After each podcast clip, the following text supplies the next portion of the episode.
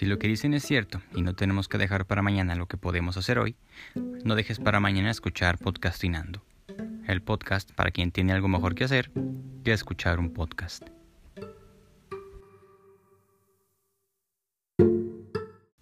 Episodio 11. No eres tú, eres el Estado.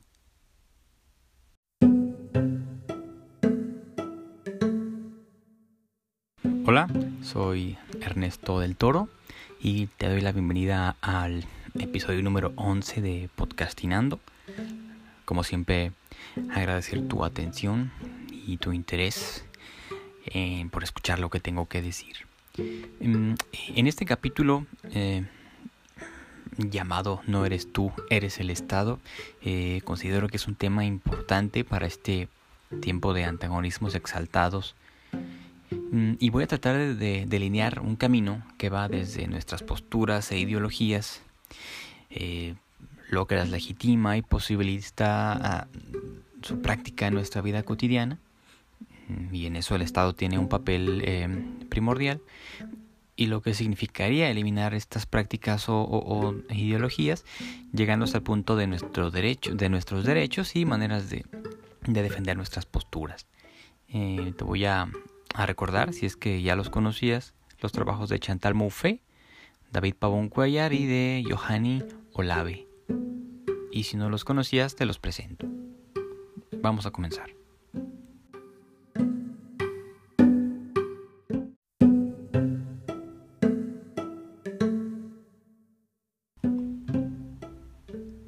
Chantal Mouffe, mm, filósofa y politóloga belga, en su trabajo en torno a lo político, hace la diferenciación entre la política y lo político. Ella define la política como, la estructura a través de la cual se disputa el poder político para controlar los aparatos institucionales del Estado y, la organización de este. Es decir, son procesos institucionales que se regulan y organizan y perpetúan su propia existencia.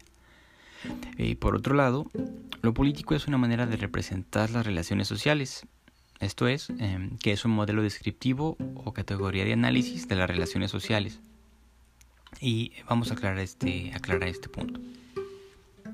Eh, por ejemplo, eh, tú y yo pertenecemos a, cierto sector social. Mm, este es determinado por nuestras creencias y prácticas sociales o culturales. Simpatizamos con alguna ideología o movimiento social, o puede que no, y, y nos relacionamos con personas afines a nosotros.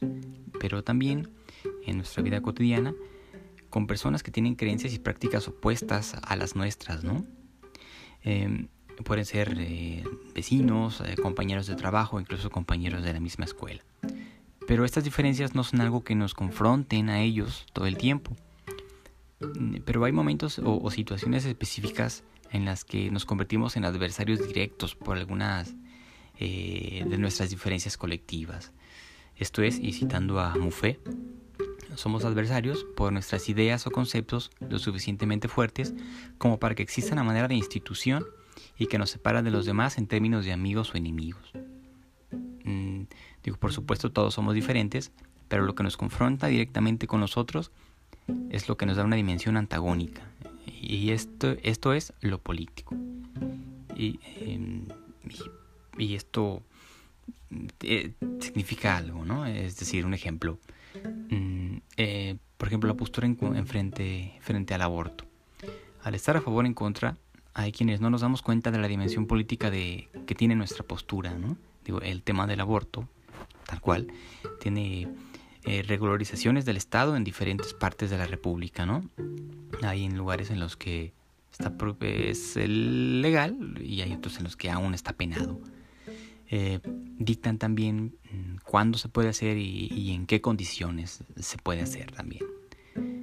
Al mismo tiempo hay, organizaciones sociales pro aborto y organizaciones en contra del aborto. Esas generalmente son la iglesia o algún otro grupo conservador.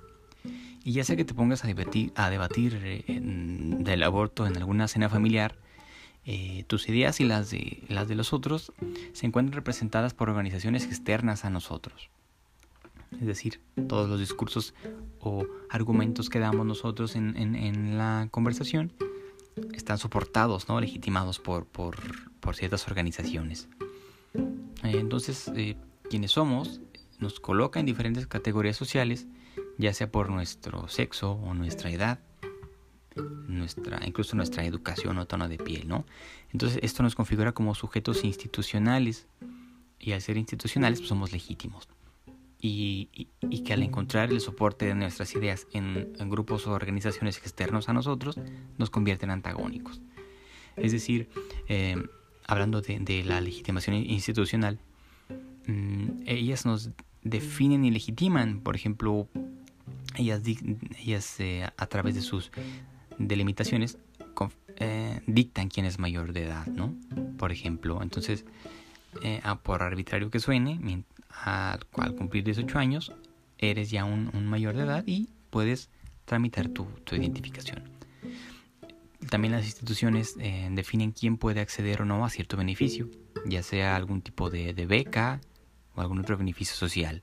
Por ejemplo, em, esta ayuda para, para adultos de la tercera edad, bueno, hasta que cumples pasa cierta edad y cumples ciertos requisitos, puedes ya acceder a, un apoyo del Estado.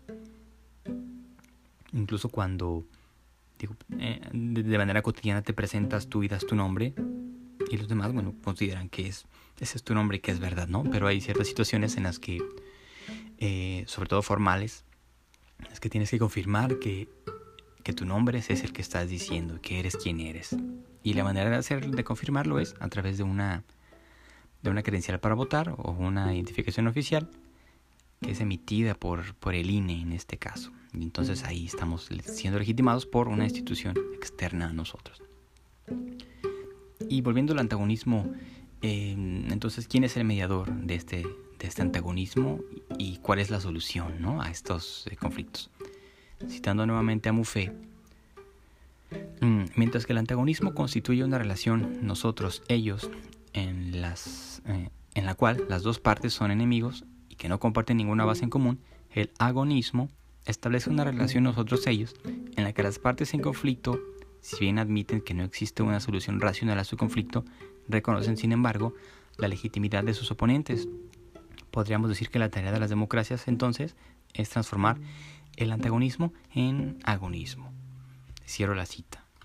Es decir, las, las instituciones democráticas deben posibilitar la existencia legítima, por supuesto, del antagonismo. Y, digo legítima porque es lo esperado por la sociedad. No obstante, hay ocasiones en que hay un agonismo legitimado a conveniencia de estructuras de poder. Así pues, y por paradójico que es que sea, la democracia debe de garantizar la existencia pacífica del antagonismo es decir, un agonismo. Esto suena bien, eh, pero ¿cuántas veces no, no se desea la desaparición del enemigo o que cambie o rectifique sus ideas o creencias, ya sean de cualquier índole, ¿no? Las relacionadas con la homosexualidad, con la religión, con el feminismo, con el género, hasta con hasta lo que tiene que ver con equipos de fútbol e incluso con las mismas creencias políticas. Eh, hay una disputa ahí porque el otro rectifique o demostrarle que está equivocado o no soportar incluso a veces otras, otras opiniones contrarias, ¿no? La historia, sin embargo, nos cuenta que, que esto sí ha ocurrido, que sí, sí se ha eliminado a, un, a una parte contraria. Y a veces se ocurre todavía. Mm, hay épocas en las que se elimina el antagonismo y esto ocurre en un régimen totalitario.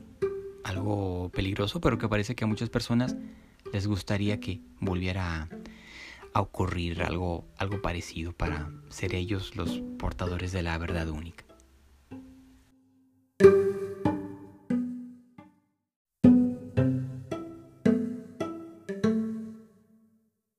Lado contrario, la falta de conciencia de lo político, es decir, eh, no darnos cuenta o ignorar la dimensión política de nuestras ideas y prácticas sociales, nos lleva a lo que el filósofo y psicoanalista mexicano David Pavón Cuellar describe como la despolitización de lo político. Eh, por ejemplo, mm, todas estas frases que rezan que el pobre es pobre porque quiere, o que los pobres son flojos, mm, o que los pueblos tienen el gobierno que se merecen, o para salir de la pobreza primero hay que salir de la ignorancia y todas esas eh, frases eh, eh, pierden de vista o no toman en cuenta que existen condiciones políticas y sociales que propician la pobreza y la corrupción. Esto es que hay, hay políticas laborales impulsadas por legisladores que precarizan la vida de los trabajadores, que por más que se esfuerzan o, nos esforcemos, somos empujados al lado de la pobreza, ¿no? Y del mismo modo, hay condiciones sociales que impiden que alguien que nació en la pobreza salga de ella. Por supuesto, hay también un montón de, condiciones eh, personales y muy particulares y subjetivas de estos sujetos, pero que son eh, potencializadas por este tipo de, políticas públicas que, que precarizan el trabajo.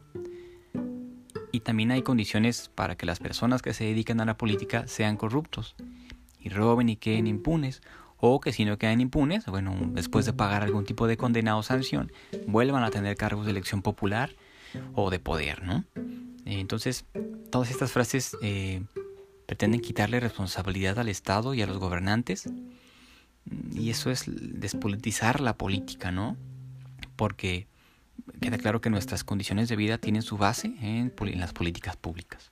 Mm, y entonces, bueno, finalmente considero que la contraparte de la despolitización es precisamente y obviamente adoptar una postura política. ¿Y cómo hacerlo? Bueno, haciendo, haciendo público lo privado, ¿no? Actuando y organizándose como, como sujetos políticos. Y entonces así nuestras experiencias personales más íntimas y privadas pasan al terreno de lo público.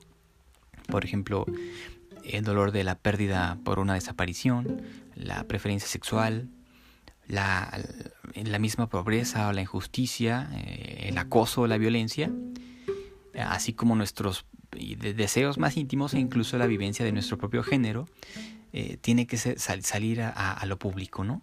Porque ser sujeto político es, es eso, es hacer visibles las condiciones de vida y poder exigir cambios eh, y mejoras, ¿no? Para, y también poder existir jurídicamente.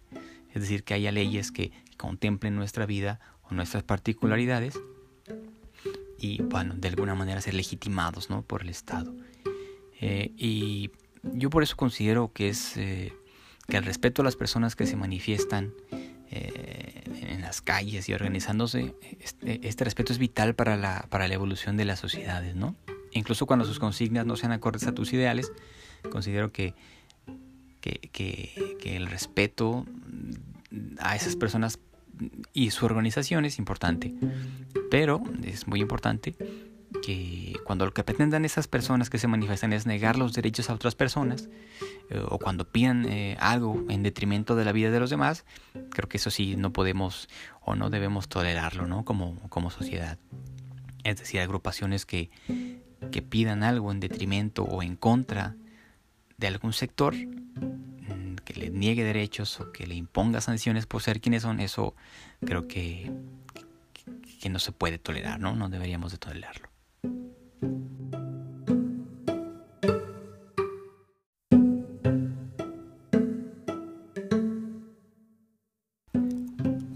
Esto nos remite a la discusión pública, en la cual queda expuesta sobre todo en redes sociales, eh, en donde el diálogo y el entendimiento son prácticamente nulos por las propias características de la comunicación en red.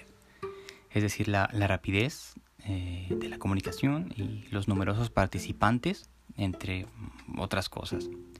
Y en donde el conflicto aparentemente es la base primordial de toda comunicación que ahí ocurre.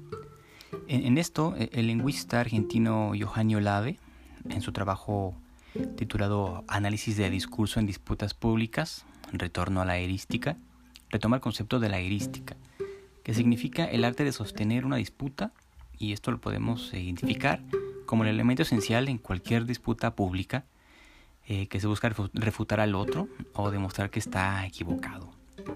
Lo importante es ganar, entre comillas, la discusión. Lo importante no es entender eh, al otro, sino demostrarle su error, que está equivocado. Pero la pregunta es cómo se gana.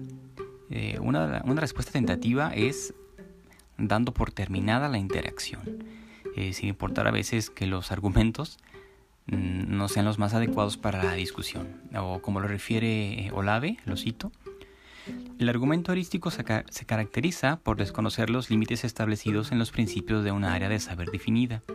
Por tanto, eh, se utilizan recursos provenientes de cualquier otra área para aparentar que se prueba un argumento. Es decir, eh, se buscan elementos tangenciales de la discusión que si bien pueden sonar acertados, mm, son por decirlo de alguna manera trampas argumentativas. Puede ser ya sea desde un insulto o la condena de características físicas del oponente hasta elementos de otra, índole, es decir, eh, conocimientos, bueno, eh, sí, argumentos de otra área de conocimiento o de otras disciplinas, pero que pueden parecer adecuados para la discusión. por ejemplo, cuando alguien protesta por las condiciones actuales del país, le cuestionan, ¿no? que por qué no se había manifestado antes, años atrás, cuando ocurrieron, otro tipo de hechos. Eh, no sé, este, ah, es muy común ahorita verlo en, redes cuando alguien se queja del país. Y todo esto con el afán de que el otro se equivoque eh, o caiga en errores y así clamarse ganadores, ¿no? Eh, cabe hacer aquí una mención o, una distinción, perdón, entre la erística y, el, lo agónico, el, pluralismo agónico de Chantal Mouffe. Ya que mientras en el enfoque agónico de Mouffe va más en función de, las instituciones para garantizar la coexistencia de posturas contrarias. La erística, como como la propone Olave, es más una modalidad dentro del debate público, eh, porque se desarrolla dentro de, los discursos, en donde no importa cómo, pero hay que ganar eh, la disputa. ¿Te suena familiar? Digo, estamos en este punto en la historia en el que es la disputa eh, desleal y a veces irracional e infructífera, eh, pero sobre todo porque se da distancia, ¿no? Es decir, se ocurre sin estar ahí. Es una comunicación en tiempo virtual, porque ocurre, eh, ocurre la discusión y entonces puede que la dejes tres minutos, regreses, discutas, la otra persona regrese y conteste también y entonces deja de ser una comunicación en tiempo real. Eh, y esto es porque, bueno, las redes sociales como las, conocemos, como, como las conocemos actualmente, solo tienen 16 años existiendo. Eh, tal vez con el tiempo hagan mejoras o ciertos candados ¿no? que mejoren la, la manera de comunicar y de debatir. O que, o por, por el contrario, que surjan otras, otras redes sociales con, bueno, una manera diferente de, interacción, ¿no? O de, de comunicar de, manera diferente. Em, y digo esto, esto espero, ¿no? Porque ahí ahorita las redes sociales son una gran este elemento divisorio. Si bien puedes expresarte, también es muy em, divisorio. Y ya, ya, eso es todo lo que te quería platicar. Dime tú qué piensas de, todo esto. Espero haber sido claro en, mi intento de, avanzar desde nuestras eh, posturas o pensamientos, nuestra ideología, y trasladarlos a, su legitimación por parte de las instituciones, como a veces hay una despolitización de, este, de lo político por el, desconocimiento, avanzando hasta nuestra, nuestro derecho a manifestarnos y a a defender nuestros eh, ideales. Espero haber sido claro y dime tú eh, si crees que somos eh, políticos aunque no nos demos cuenta o si como se propone lo político es solo una categoría de análisis de nuestras relaciones sociales más, más teórica que real. Espero hay tus comentarios, ¿no? Y ya, gracias por, por llegar hasta aquí. Espero contar con tu atención para el próximo episodio comentarte que este episodio lo vas a poder encontrar también en el, en el blog, en, en esto del todo.wordpress. Todo lo que, lo que te dije lo vas a poder leer, eh, excepto esto, porque esto ya es extra. Esto es un plus que tiene el, podcast. Y, pues ya, espero que haya sido de tu agrado, compártelo o reflexiónalo y nos vemos, eh, nos escuchamos o te escucho o me escuchas en el próximo episodio. Hasta luego.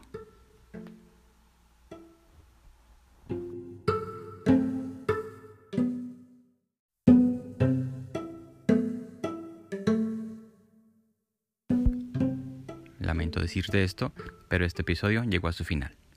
Si quieres que sigamos interactuando, te invito a ingresar a enestodeltodo.wordpress.com, en donde podrás leer los ensayos que hay público, además de encontrar más episodios y algunos videos. Adiós.